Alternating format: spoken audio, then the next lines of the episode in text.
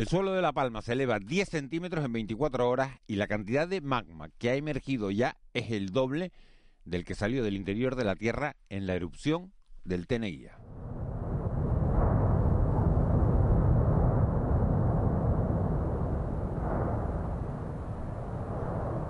Son las 7. De la noche al día, Miguel Ángel Dasguani.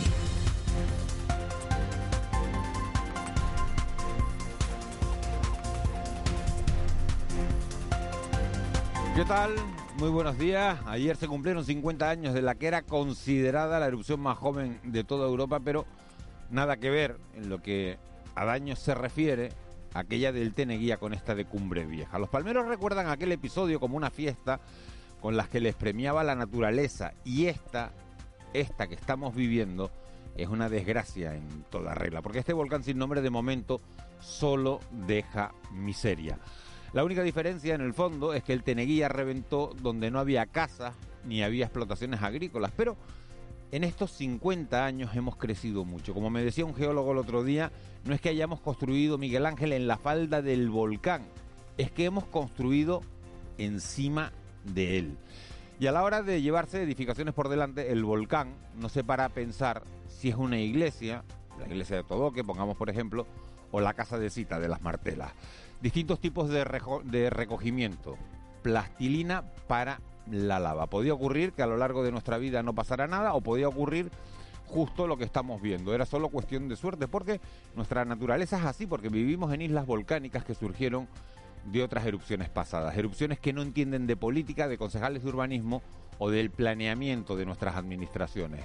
Lo que sería absurdo hoy es lamentarnos por lo que no podemos cambiar y hay que emplear las fuerzas en buscar esas agarraderas que nos ayuden a recuperar todo lo que se está perdiendo. Agarraderas que unas están en Madrid y otras están en Bruselas. Los eurodiputados que miran también Copérnicus saben que, según el recuento de este satélite, son ya 2.100 las edificaciones perdidas y 900 las hectáreas de terreno sepultadas por la lava. Fincas de plátanos cuyo valor en el mercado alcanza los 60 millones de euros, salinas que ha habido que parar porque se han llenado de ceniza y apicultores que no pueden comerse ni su propia miel porque sus abejas, asustadas, han volado lejos. Daños palpables de una isla que va a necesitar muchas visitas para poder reactivar el turismo y que va a tener que tirar de los psicólogos que ha puesto a su disposición el Servicio Canario de la Salud para recuperarse en lo emocional. Las 40.800 toneladas de dióxido de azufre que emitió ayer el volcán a la atmósfera no son una buena noticia. Es un síntoma claro de que no estamos ante el final. A lo peor, por Navidades, tenemos todavía volcán. De la noche al día, Miguel Ángel Dasguani. 7 y 3, vamos con los titulares de este miércoles 27 de octubre. Caja 7 te ofrece los titulares del día. Un terremoto localizado en Mazo ha sido sentido en tres islas, en La Gomera, en El Hierro y en Tenerife, aparte de La Palma. Continúa la alta sismicidad asociada al proceso eruptivo de La Palma. De hecho, a las 17.25 de la tarde de ayer se producía un terremoto de magnitud 4,8 localizado en Mazo a 34 kilómetros de profundidad que fue sentido en prácticamente toda la provincia occidental. El director técnico del PEVOLCA es Miguel Ángel Morcuente. Un sismo de magnitud 4,8 que se ha podido sentir a, varias islas del archipiélago, entre ellas Tenerife y La Gomera, y eh, el epicentro se encontraba a 34 kilómetros de profundidad.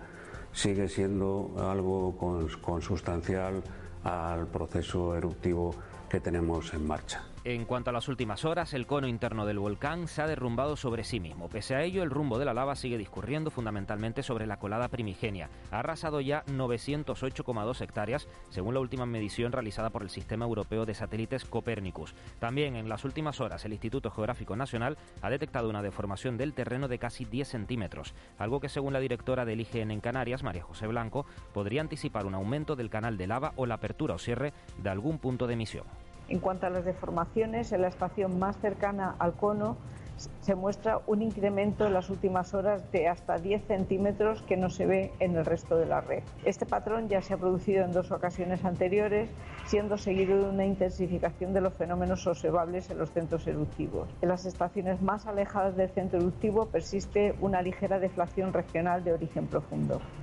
Por cierto, en cuanto a la actividad lectiva, este miércoles todos los centros educativos de La Palma, incluido el SEO Juan 23 de Tazacorte, impartirán clases presenciales según ha informado la Consejería de Educación del Gobierno de Canarias.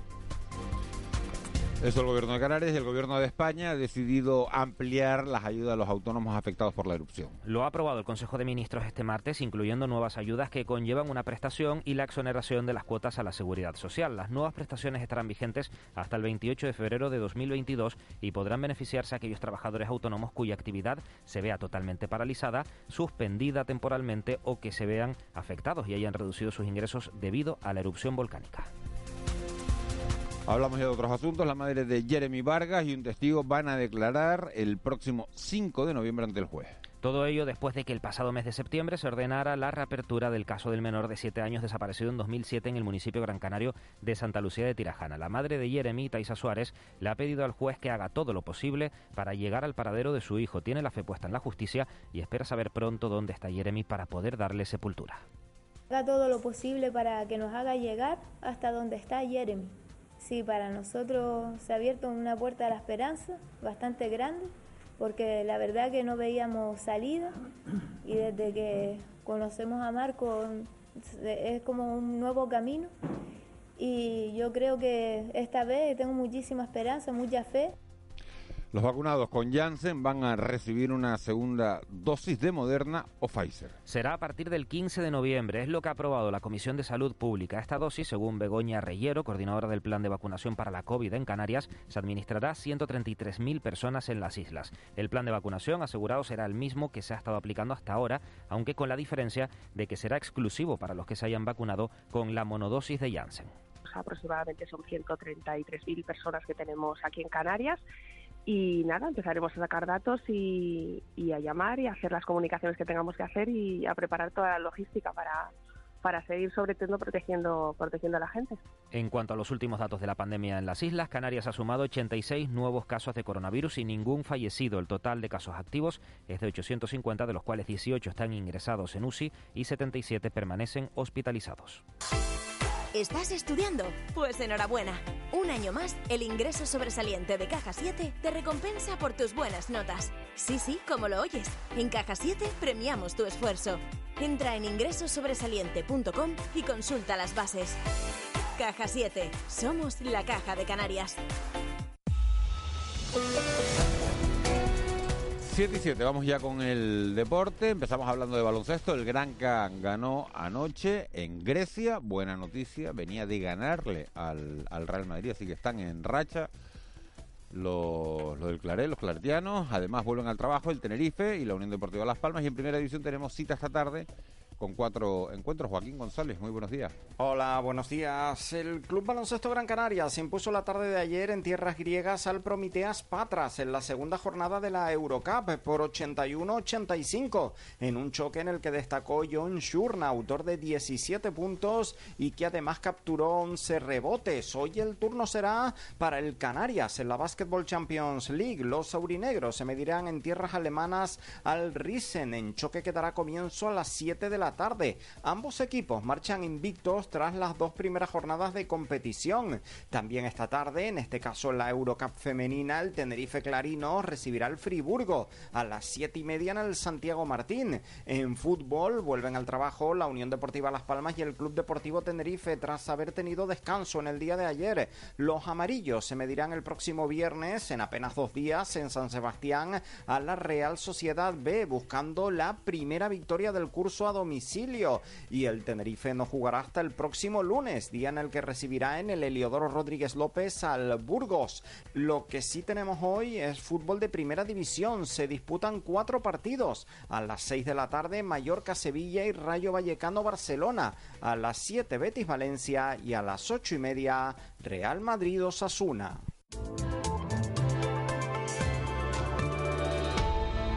7 y 9 minutos de, de, la mañana. Vicky, ¿vas con mucha prisa? No, no. Jefa de Meteorología de Radio Televisión Canarias. Es que le voy a decir a Molly que ponga el sonido de, del volcán, porque es espectacular lo que estamos viendo una mañana más.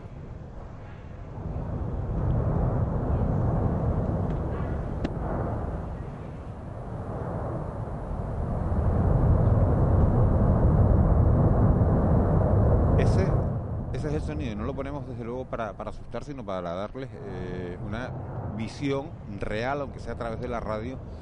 Eh, los que estén viendo la tele pueden estar viendo la, eh, esas explosiones que se están produciendo en, en Cumbre Vieja, cómo se va reorganizando todo, ese cono después de que se diera una parte principal de- del cono, se está reconfigurando, pero el sonido, el sonido es atronador, Impresiona, ¿no, Vicky? Sí, sí que impresiona. y Imagínate lo que es vivir allá, lo que puede ser estar en el paso eh, en los llanos oyendo pues ese sonido durante toda la jornada. Es bastante bastante llamativo y, y, bueno, probablemente pues muchos palmeros de esa zona estén cansados ya de ese sonido porque dormir con ese sonido es bastante difícil. 39, 40 días llevamos ya con ese, con ese sonido, sonido atronador. 7 y 10, Vicky, ¿qué tiempo nos espera este, este miércoles? Mira, tenemos una jornada marcada, va a estar marcada por la presencia de nubes. Ya esta madrugada pues han dejado escapar algún que chubasco de carácter débil disperso en Gran Canaria y en Tenerife, nada importante, en zonas del norte. Y bueno, vamos a tener un poco de todo. A medida que avance el día iremos viendo más nubes, sobre todo en las islas de mayor relieve, pero también en Lanzarote y en Fuerteventura. No solo se verán nubes bajas del alisio, también las tendremos de evolución, de las que se forman en el interior de las islas, y también nubes de tipo alto que están cruzando a esta hora del archipiélago. Esta tarde pues podríamos volver a tener algún chubasco de carácter débil y disperso, principalmente en medianías, pero nada importante. Sopla el viento alisio entre flojo y moderado, va a ser el viento dominante a lo largo de toda la jornada de hoy a todos los niveles, incluso en zonas de cumbre por encima de los 3.800 metros de altitud. Eso llevaría la ceniza de este volcán en la isla de La Palma hacia el suroeste de la isla, adentrándolas en el Atlántico. No afectaría, no se debería haber afectado ningún aeropuerto en el archipiélago. Las temperaturas no van a cambiar, aunque ahora se notan frescas en estas primeras horas de la mañana. A mediodía habrá alguna máxima pues rondando los 26 grados, especialmente en zonas costeras. El que quiera acercarse a la playa y oleaje por el norte de mar de fondo y habrá series de olas que alcanzarán los 2 metros de altura. En los próximos días quizás lo más destacable es que van a desaparecer parte de las nubes y durante el fin de semana para despedir octubre y los primeros días de la próxima semana para comenzar el mes de noviembre, pues lo que se espera de nuevo es un aumento de las temperaturas. Eso sí que llevaría pues a partir del viernes sábado a que la calidad del aire en la vertiente oeste de la isla de La Palma sea un poco peor porque bajará la altura a la que está situada la inversión de temperatura. Para el puente este que tenemos por delante, entonces viene buen tiempo. Sí, sí, en principio sí, no vamos a tener lluvias, vamos a tener un aumento de temperaturas. Eh, sí que se está advirtiendo en la península de que va a haber pues lluvias y que pueden ser importantes. Nosotros lo que vamos a tener es justo todo lo contrario. Otra vez ambiente más bien veraniego, de otoñal, pues poco por las noches y las primeras horas de la mañana, que sí que se va a notar pues en la época del año en que estamos. Cuando habrá menos nu- los días que tengamos menos nubes, pues se notará un poco más de frío por la mañana, pero en horas de mediodía vamos a tener ambiente veraniego.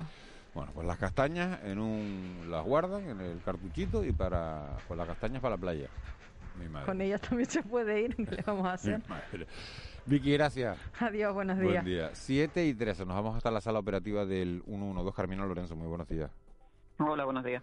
¿Qué tal ha amanecido el día y cómo han transcurrido las últimas horas?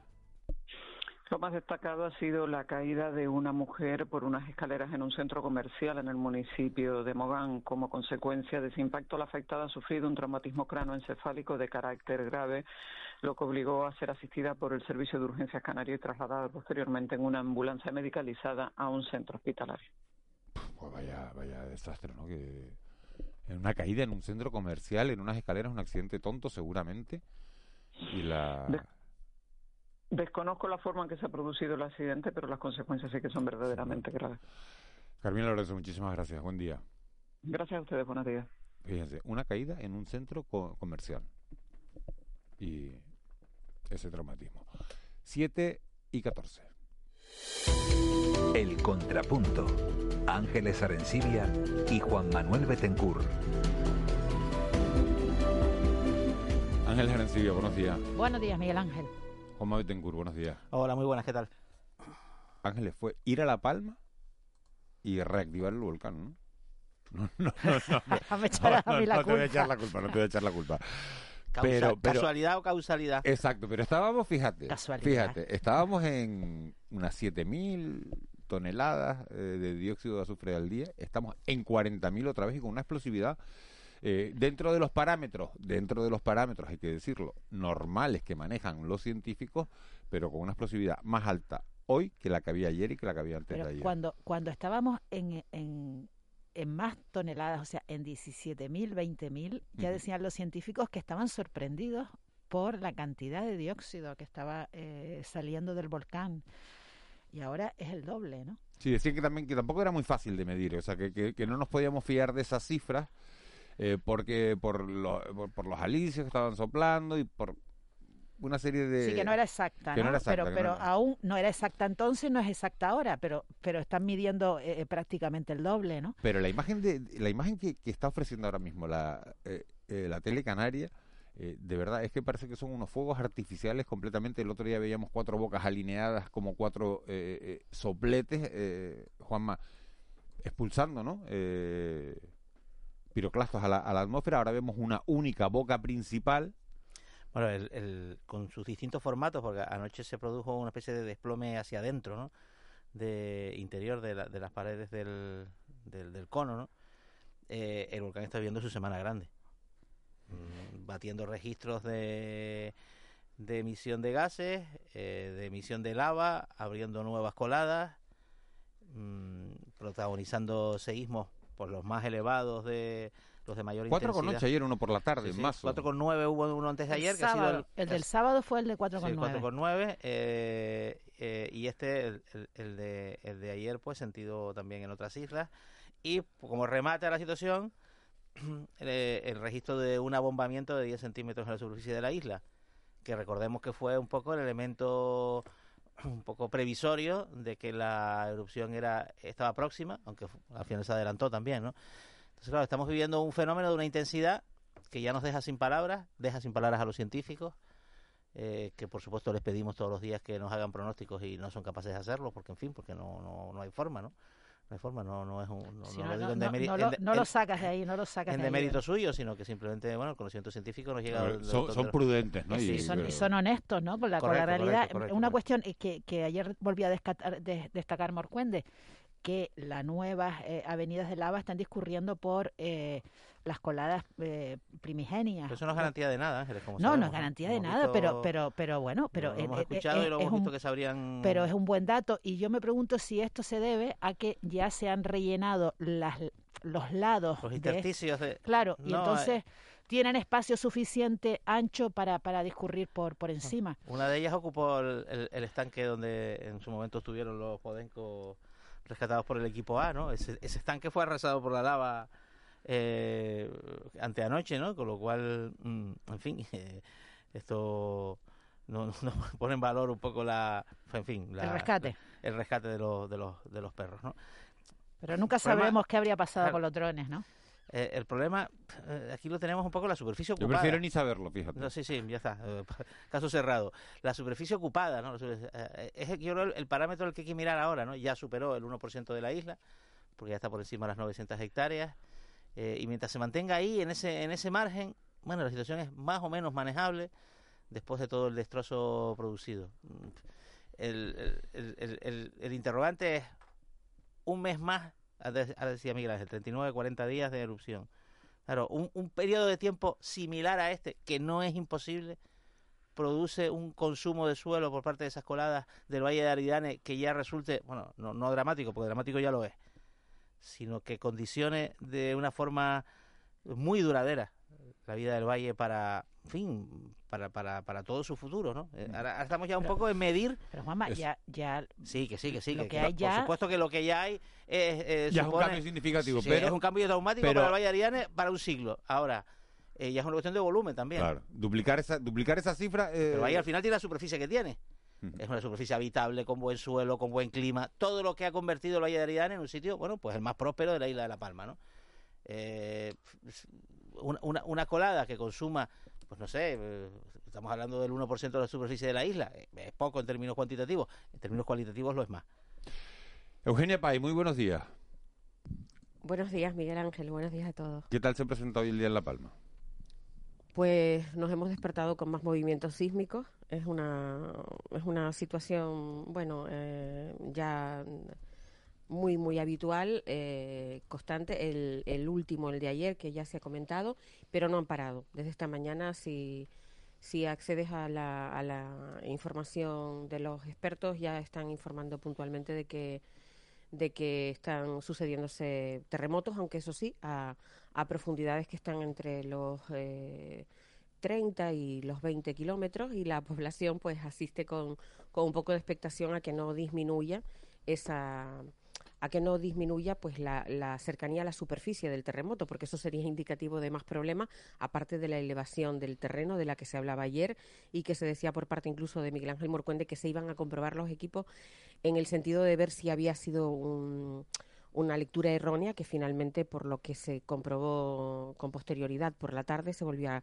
a ratificar ese dato, no era así. Hay, hay una elevación del, del terreno, de la del terreno de 10 centímetros, tal y como se, se comentó a, a, primera hora.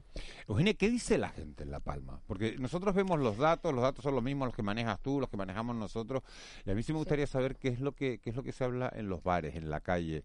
Eh, ¿Qué dice la gente mm. en La Palma? En Villa de Mazo y Fuencaliente hay muchas personas que han vaciado totalmente sus casas. Mm, hay otra mucha gente que los que no han hecho esto porque tienen opciones y han decidido llevárselo a algún sitio, pues se lamentan de no tener el lugar. Mucha gente. Hay otra gente que es bastante más mmm, eh, escéptica con respecto a lo que puede pasar. Bueno, pues lo que venga vendrá. Pero esta esta franja es más relacionada con eh, con gente más más mayor, con gente más, mmm, quizás voy a decirlo de una manera que ve la vida de otra manera, que tiene esa sensación de ya no tenemos mucho más que perder. ¿eh?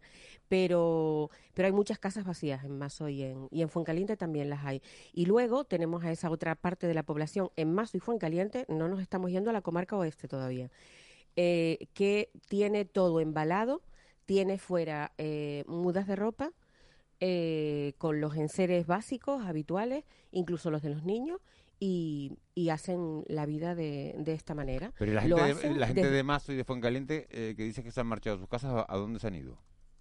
Bueno, eh, han vaciado sus casas, son cosas distintas. Vale. Hay gente que ha buscado eh, eh, pues almacenes o lo han llevado a casas de hermanos o a garajes o a bodegas en otras zonas pero eh, han vaciado han vaciado su, sus casas es una ellos dicen que es una precaución eh, esto está bastante extendido entre la, entre la población, o sea, ellos son conscientes, sobre todo después de la reunión con, el, con los expertos del PEVOLCA, ellos son conscientes de que están en un lugar de riesgo, se normaliza el mensaje que se da, pero el mensaje que se da es que incluso podemos llegar a terremotos de magnitud 6. No, de magnitud 6, no, de, de intensidad 6. Eh, sí, perdón, de, de, de intensidad, intensidad 6. 6. Ojo, sí. es distinto. Eso quiere decir que está por encima la magnitud, sí. Eh, entonces, esta es la situación, Miguel Ángel. Uh -huh. Y bueno, ya en la otra comarca de la isla, yo creo que la radiografía la hemos hecho varias veces, sí. pues la desolación crece. Juan me hablaba de la ocupación del territorio y lo que preocupa es más destrucción. Bueno, pues esa es la parte emocional, como se está viviendo en la isla de La Palma. Gracias, Eugenia. Nosotros vamos a conocer ahora eh, con una de las científicas que está a pie de, de terreno. Eh, las condiciones, bueno, técnicas de la situación técnica de, del volcán. Nos hablamos en un ratito, Eugenia. Perfecto, buenos días. Hasta ahora, buenos días. Vamos a hablar con Nieves Sánchez, que es geóloga del Instituto Geológico y Minero de España. Asiste también en esta en estas tareas de bueno de asesoramiento a, al PEVOLCA. Eh, Nieves Sánchez, muy buenos días. Hola, ¿qué tal? Buenos días.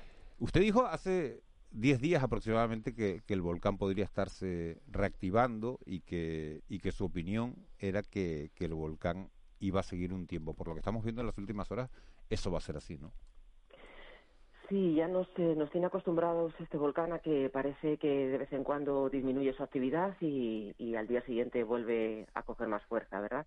Entonces, bueno, ya hemos comentado varias veces que todos los observables que vemos, las, las indicaciones geofísicas, la sismicidad, la deformación, los gases emitidos, no indican de momento que, que la actividad vaya a disminuir. Entonces, bueno, siempre lo hemos comentado, tenemos que seguir esperando, tenemos que seguir analizando todos los datos día a día y ver si esa evolución cambia, pero por el momento no, no, no, no parece que vaya a ser. Hay dos datos eh, que, que, nos han contado ustedes, los científicos, en, en, las últimas horas y que nos llaman la atención. Una es la elevación del terreno en 10 centímetros. ¿Qué significa esto? esa, esa deformación es, un- es muy localizada en, en una estación eh, GPS que está es la más cercana al- a, la- a toda la zona de la erupción y al centro de emisión. No es lo mismo que con lo que tuvimos al principio de la erupción, donde esa deformación o elevación del terreno se veía en más sitios. Entonces, es algo muy localizado eh, que se empezó a ver ayer y que ha sucedido ya dos veces antes durante toda la erupción. Eh, como es algo muy, muy local y que solo ha sucedido en las últimas 24 horas, hay que seguirlo analizando. El personal del, del Instituto Geográfico Nacional iba a seguir haciendo otro tipo de análisis para eh, confirmar que esa tendencia se mantenía y ver qué es lo que sucede. Esos datos se analizarán hoy y mañana. En cualquier caso, es algo muy local y seguramente, por, por lo que ha sucedido en, en las otras dos ocasiones, está relacionado con un aumento en la tasa de emisión de lava.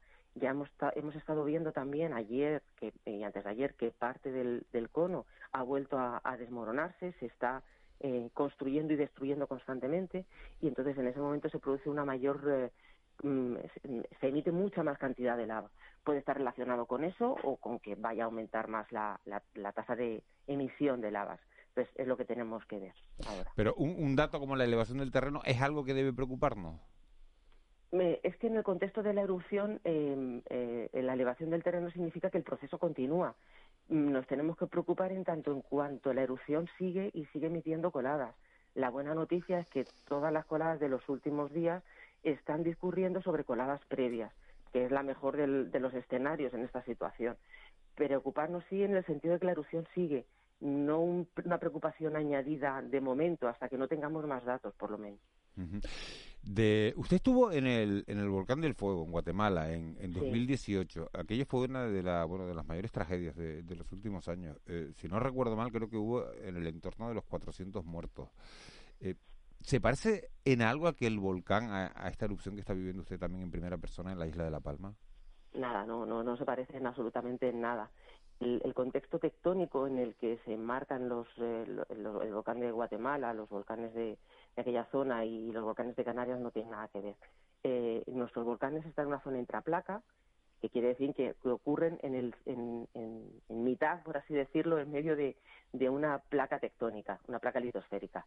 En el volcán de Guatemala se produce en una zona en que dos placas eh, una placa se introduce bajo otra, ¿vale? En un contexto de subducción. Y son em, eh, volcanes muy explosivos donde el magma tiene mucho tiempo para almacenarse en la corteza, tiene tiempo para lo que nosotros llamamos diferenciarse, y es que vaya evolucionando y se enriquezca en, en gases y en, y en materiales más densos que hacen que el volcán sea muy explosivo. La, erupción del volcán de fuego produjo eh, flujos piroclásticos que aquí no tenemos, porque la situación es diferente. Entonces, eh, la- los muertos que se produjeron en, en el volcán de fuego fue por un flujo piroclástico que bajó por un- una ladera y arrasó una población completa, porque los flujos piroclásticos son, bueno, seguramente es el fenómeno volcánico más dañino. Entonces, no, no, no tiene nada que ver. Aquí lo que tenemos es una emisión de coladas y de piroclastos en una erupción estromboliana. Aquellas son tipo vulcanianas, son mucho más explosivas. Ujú. Señora Sánchez, una otra pregunta antes de darle la palabra a mis compañeros. Eh, usted forma parte del Instituto Geológico y Minero de, eh, de España. ¿Están analizando todos esos materiales que salen, que emergen del interior de la, de la Tierra? ¿Hay algo que le haya llamado especialmente la atención? Usted, yo sé que, que de todas esas cenizas que caen, que salen al exterior y de los materiales que van, que van rescatando, bueno, pues hacen eh, análisis, algunos se hacen aquí, otros se mandan a Madrid para ser analizados. ¿Hay algo que les haya llamado especialmente la atención? Pues de momento los análisis que llevamos de las muestras tanto de lava como de ceniza de distintos tamaños eh, mm, tienen más o menos la- una composición similar a la que han tenido el resto de erupciones históricas en Canarias. Eh, las primeras muestras parece que eran más eh, evolucionadas que, decimos nosotros, es decir, el magma ha estado durante un tiempo más en la corteza y se ha, mm, ha madurado un poquito más, por así decirlo, y entonces eso es lo primero que sale en la erupción. Y luego, a partir de la primera semana o así, pues el, el magma es como más, mm, más original, por así decirlo, más primitivo. Había evolucionado menos, son magmas más fluidos, más, más básicos, es decir, tienen menos contenido en sílice y se mueven más rápido. Eh, eso es lo que hemos visto hasta ahora. De todas maneras, eh, las muestras se siguen analizando, los laboratorios necesitan tiempo para analizar todas las muestras y ver si hay algún tipo de cambio en la composición. de momento es similar a lo que hemos visto en otras y aún no tenemos datos suficientes para saber si ha habido un, cambio mayor en la composición y de todas maneras las últimas tampoco se han analizado todavía, o sea que aún nos queda trabajo por hacer. Eh, buenos días, señora Sánchez. Eh, mi pregunta va sobre eh, la vuelta de la lava a, las coladas primigenias. ¿por, qué, sucede esto? ¿Porque se ha igualado la altura con, las, con las mm, sus siguientes coladas? ¿Porque simplemente salió por ahí la lava? Y, y si esto supone como cuando estás pintando una pared, ¿no? Que das una mano y después vuelves al, a la primera a dar otra mano y si esto es como si se fuera a, a, repetir el proceso. Pues es un, es un poco una suma de factores. Eh, durante hasta, hasta hace dos días o así, la mayor cantidad de lava se estaba emitiendo por, por un centro de emisión que estaba orientado hacia el noroeste, con lo cual todas las coladas salían en esa dirección y luego se, eh, se encauzaban y giraban hacia el oeste, por la pendiente del terreno, ¿vale? Eh, ¿Qué es lo que ocurre? Que al desestructurarse el cono y cambiar la posición de esos centros de emisión, eh, desde el cono ahora todas las coladas salen hacia el oeste. Entonces, en ese camino lo que hay son las coladas que habían salido ya anteriormente, con lo cual sigue discurriendo por ese, por ese camino y porque en cualquier caso la pendiente ahí sigue siendo hacia el mar.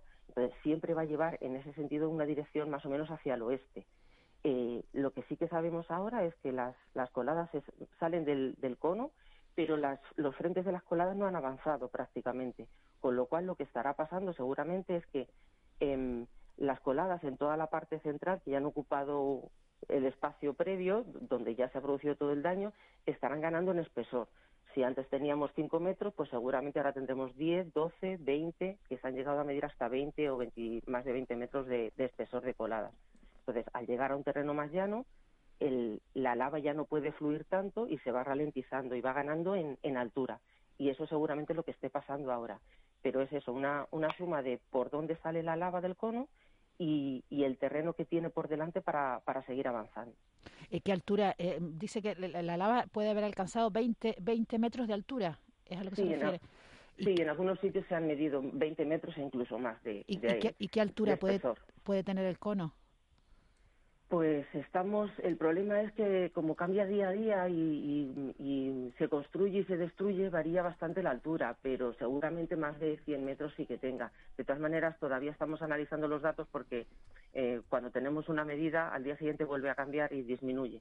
Entonces, de, por ejemplo, en los últimos dos días ha bajado bastante la, altura, precisamente porque la parte superior se ha, se ha destruido. Entonces, está aumentando el tamaño de la base del, del cono pero está disminuyendo en altura.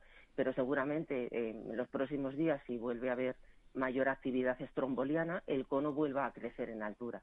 Entonces, seguimos analizando los datos, a ver si en breve podemos sacar por lo menos una evolución de cómo ha ido cambiando la altura. Pero es un poco complicado porque a veces las nubes no, no permiten conocer con precisión la altura, la propia actividad de los piroclastos emitidos y por eso mm, tampoco tenemos todavía un, un dato exacto de la altura porque además se sigue, sigue cambiando. Eh, señora Sánchez, muy buenos días. Hay un debate abierto, paralelo al día a día del volcán, con todos estos sustos que nos llevamos, sobre cómo vivir después del volcán. Eh, eh, hasta qué punto los planes de riesgo volcánico van a tener que incidir o van a ser, resultar determinantes a la hora de diseñar el futuro, básicamente residencial, pero también de actividades económicas, en, el Valle de Aridane o en zonas análogas. Hola, Juanma, ¿qué tal? ¿Qué tal? ¿Cómo estamos? ¿Usted sobre esto qué, qué opina? Pues eh, yo lo que creo es que los planes de riesgo volcánico en principio se diseñan para prepararnos para cuando suceda la erupción. Una vez que tenemos la erupción, tendremos que esperar primero a que acabe para, para ver qué daño es el que se ha producido y qué es lo que puede recuperarse y qué es lo que no. Y luego entiendo que con, con los planes de ordenación territorial de, de cada municipio, de la isla, seguramente lo que, deberían, lo que deberíamos hacer es intentar averiguar o analizar en qué parte de la isla es más probable que aparezcan nuevos centros de emisión e intentar adaptar lo que vayamos a construir eh, a, esas zonas.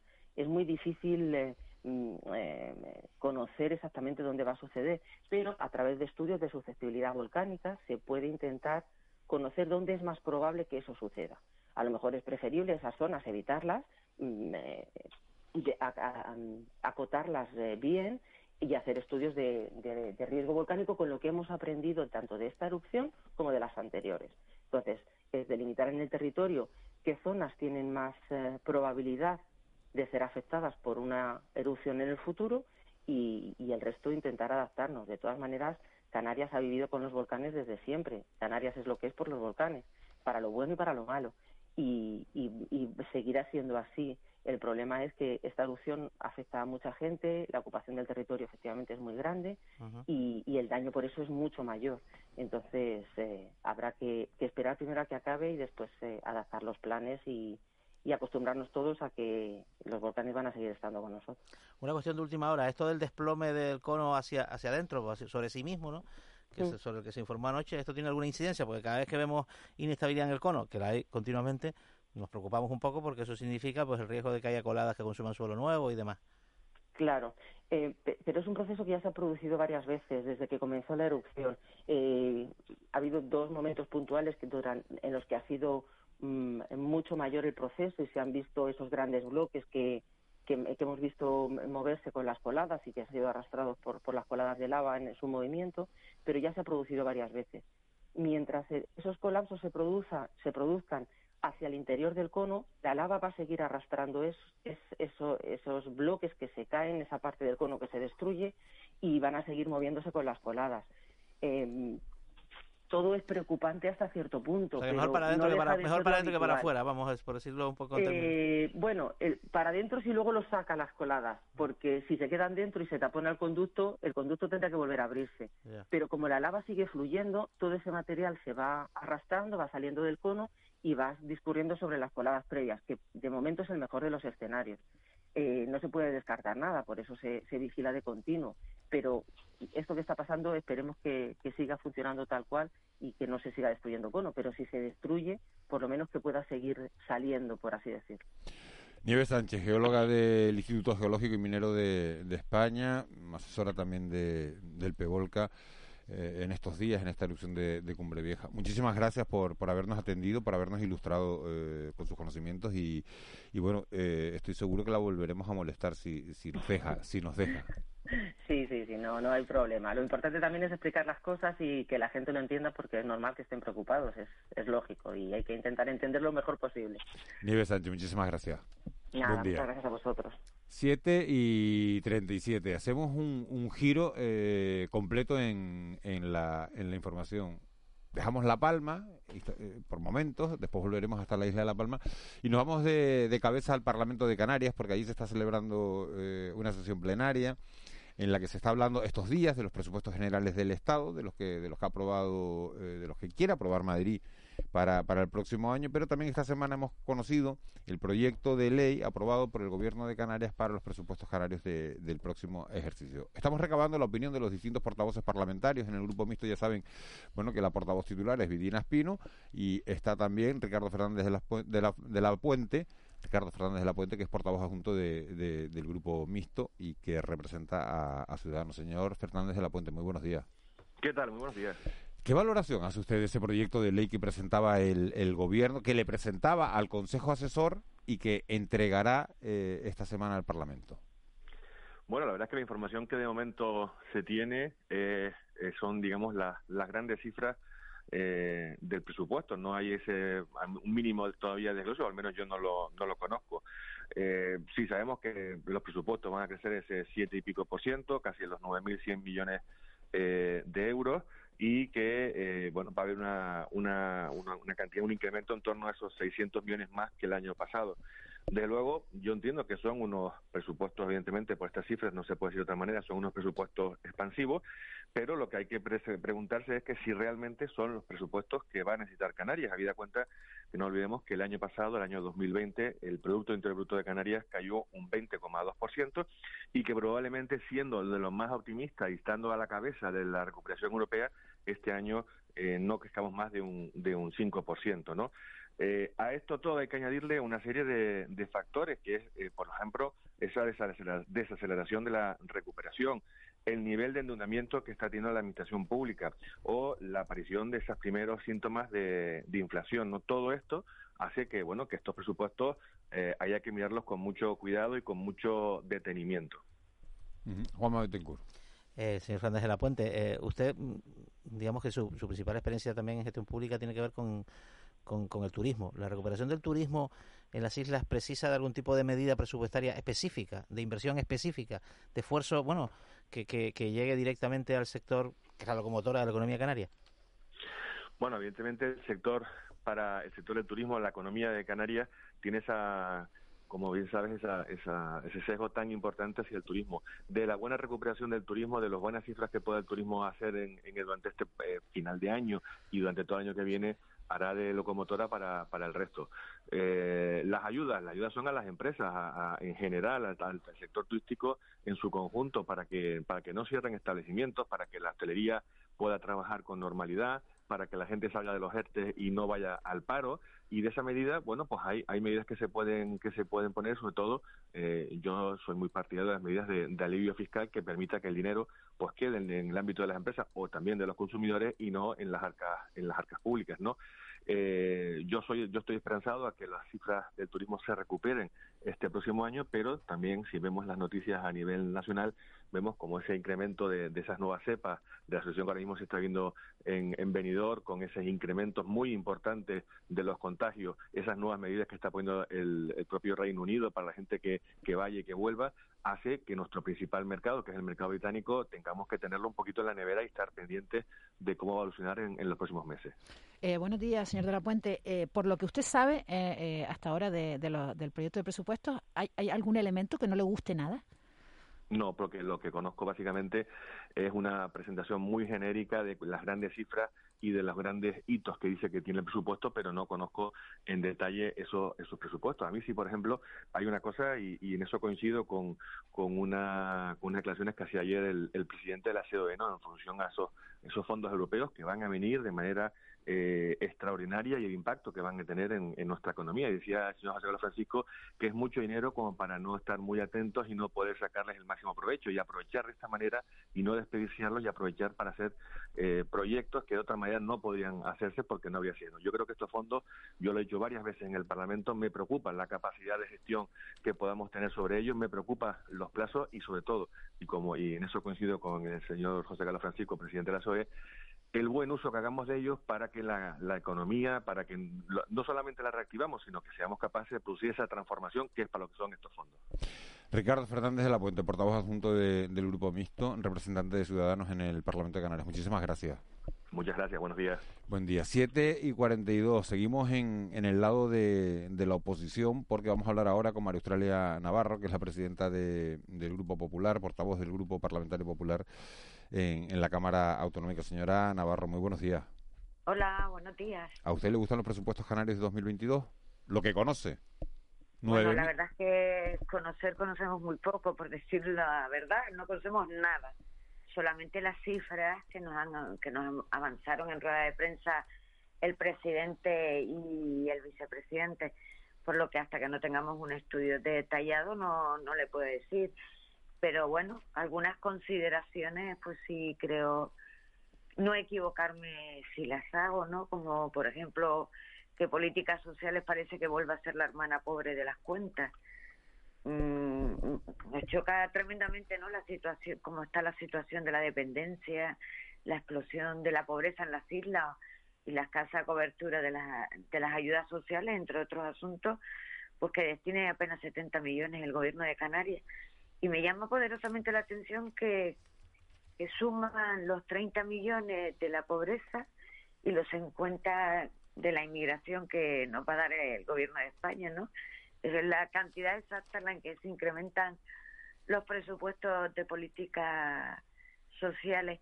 Y también, por ejemplo, me llama mucho la atención que en un momento tan importante para impulsar la recuperación económica y en el archipiélago y crear em, y crear empleo, pues por ejemplo solo se destina un 4% de, del presupuesto al respaldo de los sectores económicos. Uh el hecho de que, de que estas cuentas eh, que sí han sido presentadas con, con, con, bastante más detalle que a los grupos parlamentarios, a los agentes económicos, a los agentes sociales, a, patronal y a, y a, sindicatos, el hecho de que tengan el respaldo, tanto la patronal como los sindicatos los han valorado eh, en positivo, eh, limita eh, el que ustedes vayan a presentar, el que puedan presentar una enmienda a la totalidad y dicen ustedes, oye, si ya tienen el visto bueno los sindicatos, tienen el, el visto bueno la patronal, de la enmienda a la totalidad nos olvidamos. no, vamos a ver, eh, nosotros lo que tenemos es que estudiar este proyecto de presupuestos con detalle y evidentemente en base a ello decidiremos eh, si hacemos una enmienda a la totalidad o, o si hacemos enmiendas al articulado. Eh, por, a mí es que hay cosas que te, te chirrían, ¿no? Eh, por ejemplo, las excesivas expectativas, eh, el excesivo optimismo en cuanto a la estimación del crecimiento del PIB y, también respecto a, a, las previsiones de los ingresos tributarios. Es otra cuestión que, que nos llama poderosamente la atención, porque fíjese usted, estamos en un momento y, donde pues, las instituciones económicas están revisando a la baja las previsiones de crecimiento de España, las sitúan en torno al 5,5%. Se me parece aventurado, ¿no? Este enorme crecimiento. Eh, tampoco tenemos claros cómo va a afectar la, a la recuperación del turismo. Eh, si, si aparecen nuevas cepas y los rebrotes, ¿no?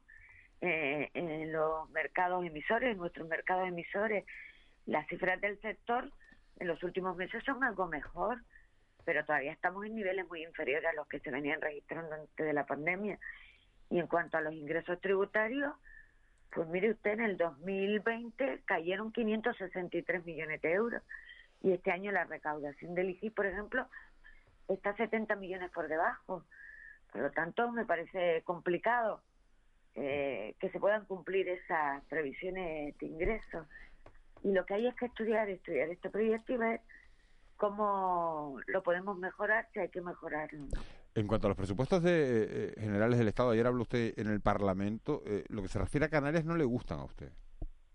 No, Canarias sale muy, muy mal parada. nos coloca como la comunidad en décimo tercer lugar en inversión y en penúltimo lugar en inversión per cápita. Eh, no se cumple una vez más el REC ni el estatuto. Nosotros tenemos detectado hasta 14, hasta, hasta 14, 11, perdón, incumplimientos.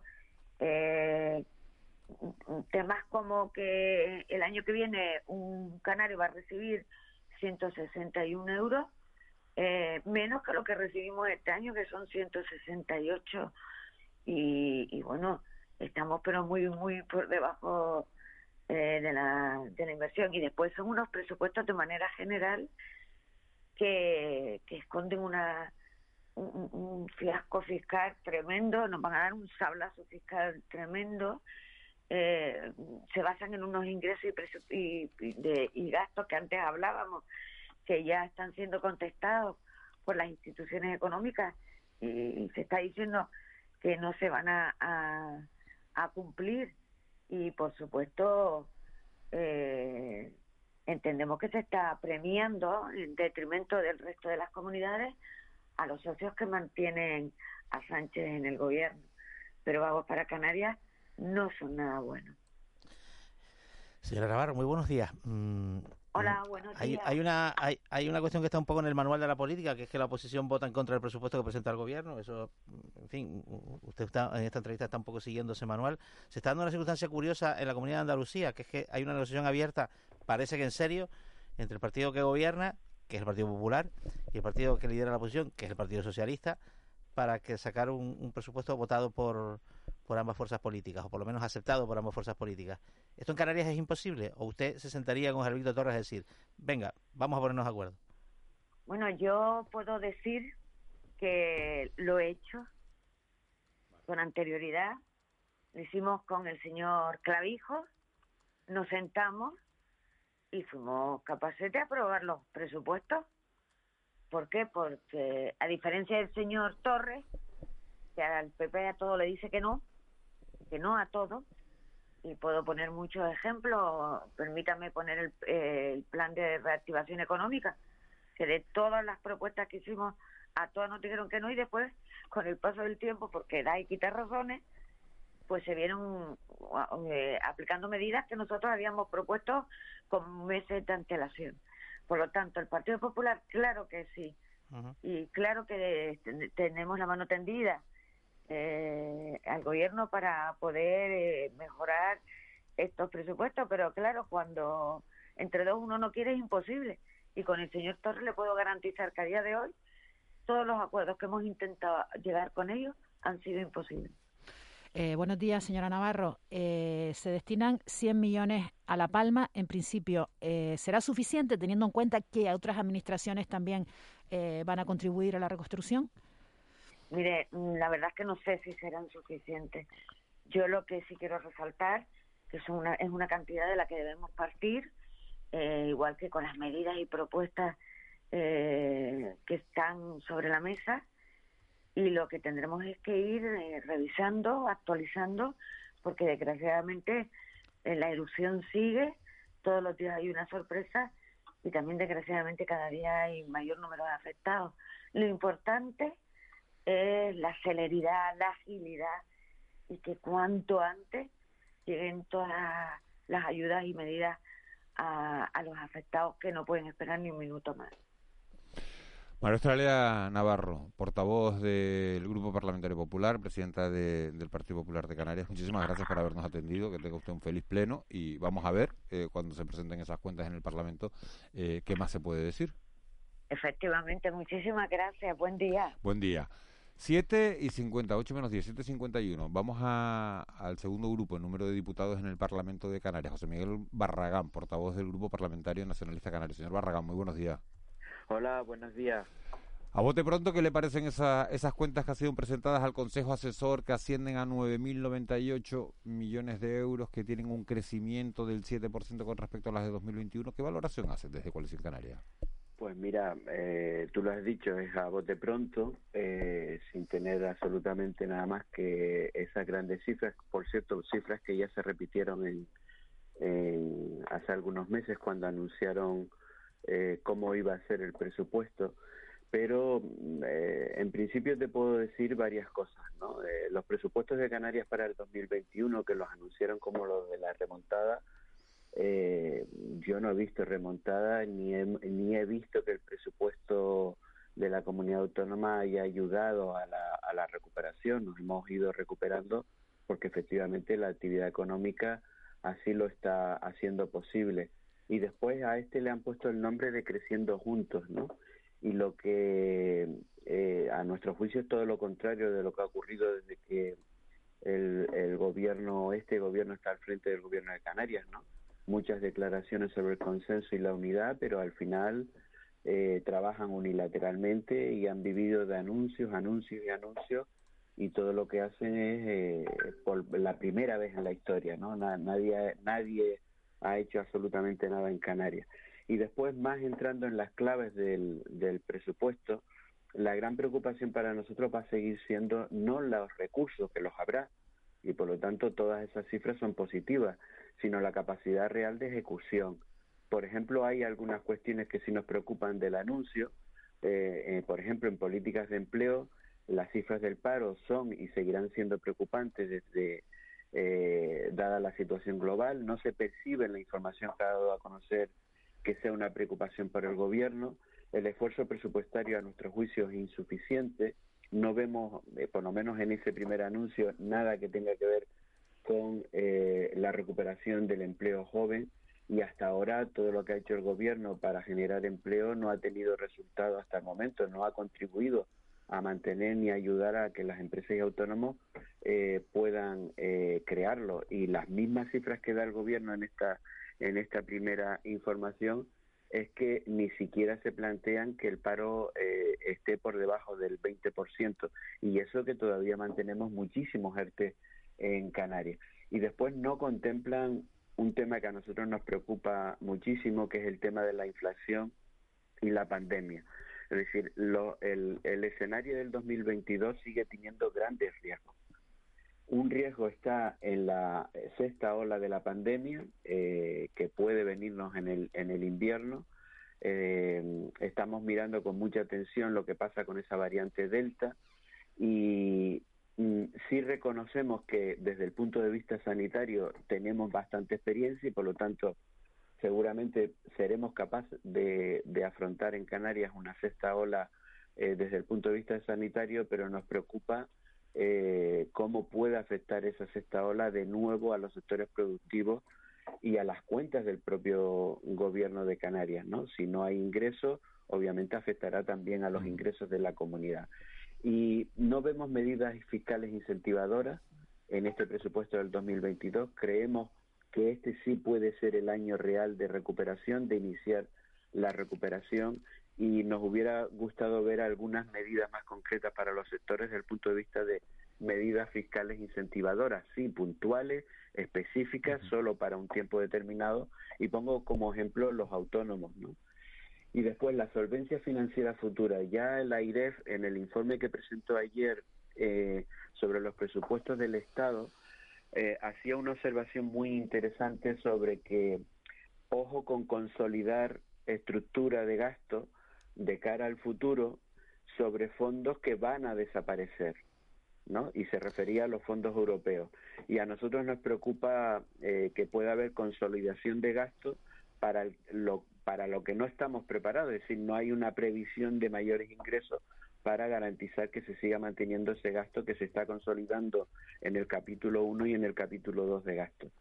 Y eh, después en los apoyos, termino, eh, en los apoyos, en el apoyo a los sectores productivos, eh, el, no lo vemos equilibrado, es decir, hay en este momento de salir es muy importante que los gastos sociales y los gastos a los sectores productivos estén recuperados. No sabemos nada del plan reactiva, sobre los resultados por objetivos habrá que esperar y sobre La Palma, la emergencia volcánica, y termino mi, primera valoración, es que eh, los 100 millones para La Palma, si son ampliables, eh, todos los que conocemos la técnica presupuestaria es que si son ampliables en el futuro es que algo de lo que se va a presupuestar ahora no se va a gastar y se quitará para poder meterlo en La Palma y nos hubiera gustado más ver un plan de, actuación plurianual, garantizar que va, a ser sobre varios años y que tuviera como mínimo tres elementos, el plan de, eh, actuación sobre la emergencia,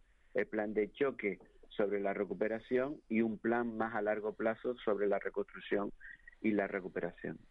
Señor Barragán, buenos días. ¿Qué esperan ustedes de la reunión que tienen esta tarde con el ministro Bolaño sobre los presupuestos generales del Estado? ¿Esperan un poco convencerle de que mejore ese, ese, ese presupuesto? ¿O al contrario, van ustedes con la disposición a ser convencidos por, por el gobierno central? Cuando uno va a una reunión eh, que te invitan para hablar de, los presupuestos, en principio vamos a oír y vamos a plantearle eh, lo que ya hemos dicho públicamente sobre que estos presupuestos no cumplen con Canarias desde el punto de vista del REP. Eh, faltaría más que no hubieran más cantidades de dinero con respecto al aumento que tiene el presupuesto, pero esto no se puede valorar en, eh, simplemente en valores absolutos, como hacía el presidente ayer en el Parlamento, no, no. Eh, son unos presupuestos que tienen muchos miles de millones más y por lo tanto eh, debemos acercarnos a esa media de inversión en el Estado. Nos tiene que quitar ese dinero del, de la, del, del convenio de carretera. De la deuda, se refiere usted. no del convenio, el de la deuda. Sí, está el dinero del convenio eh, eh, actual y el de la deuda de la sentencia, sí, Lo que la sentencia venía de un convenio, pero correcto, lo has dicho correctamente para, para explicarlo mejor de la deuda y eh, ese dinero tiene que venir al gobierno de Canarias y el gobierno de Canarias decidir en dónde lo, lo invierte, ¿no? Si en inversiones o en otro tipo de, de, de actividad del propio gobierno. Eh, señor Barragán, le tengo que pedir mucha brevedad. Buenos días. Eh, los presupuestos, el proyecto, los presupuestos canarios para el año 22 eh, son estratégicos de cara al futuro de Canarias, o sea, realmente son más importantes por las circunstancias que otros presupuesos. Sí, como me has pedido brevedad. brevedad porque llega el boletín de, la, de las 8, señor Barragán, ¿no? pero sí, no, no, pero sí, obviamente yo creo que sí, que ahora en el año 2022 eh, es posible, a pesar de esas amenazas que comentaba antes, estemos en la fase real de empezar la recuperación y por lo tanto son estratégicos y son vitales eh, para ese cometido. José Miguel Barra, portavoz del Grupo Nacionalista Canario, muchísimas gracias por habernos atendido, por habernos dado su visión sobre, sobre estos temas presupuestarios, sobre los presupuestos canarios 2022 que tienen que llegar esta semana al Parlamento y esos presupuestos generales del Estado que ya han iniciado su tramitación parlamentaria. Muchas gracias. Muchas gracias y el viernes pues espero que con toda la información podamos afinar un poco más el, el análisis. Gracias. Seguro que sí. 7 y 59 de este miércoles 27 de octubre. Nos vamos al boletín de las 8 de la mañana con la información con Cristian Luis. Y justo después vamos a hablar con las dos presidentas de los colegios de trabajo social de Canarias, de Santa Cruz de Tenerife y de la provincia de Las Palmas también, porque se están volcando con la isla de La Palma, porque están haciendo un trabajo encomiable y la función del trabajador social en los tiempos que corren resulta vital. Será justo después del boletín de las 8.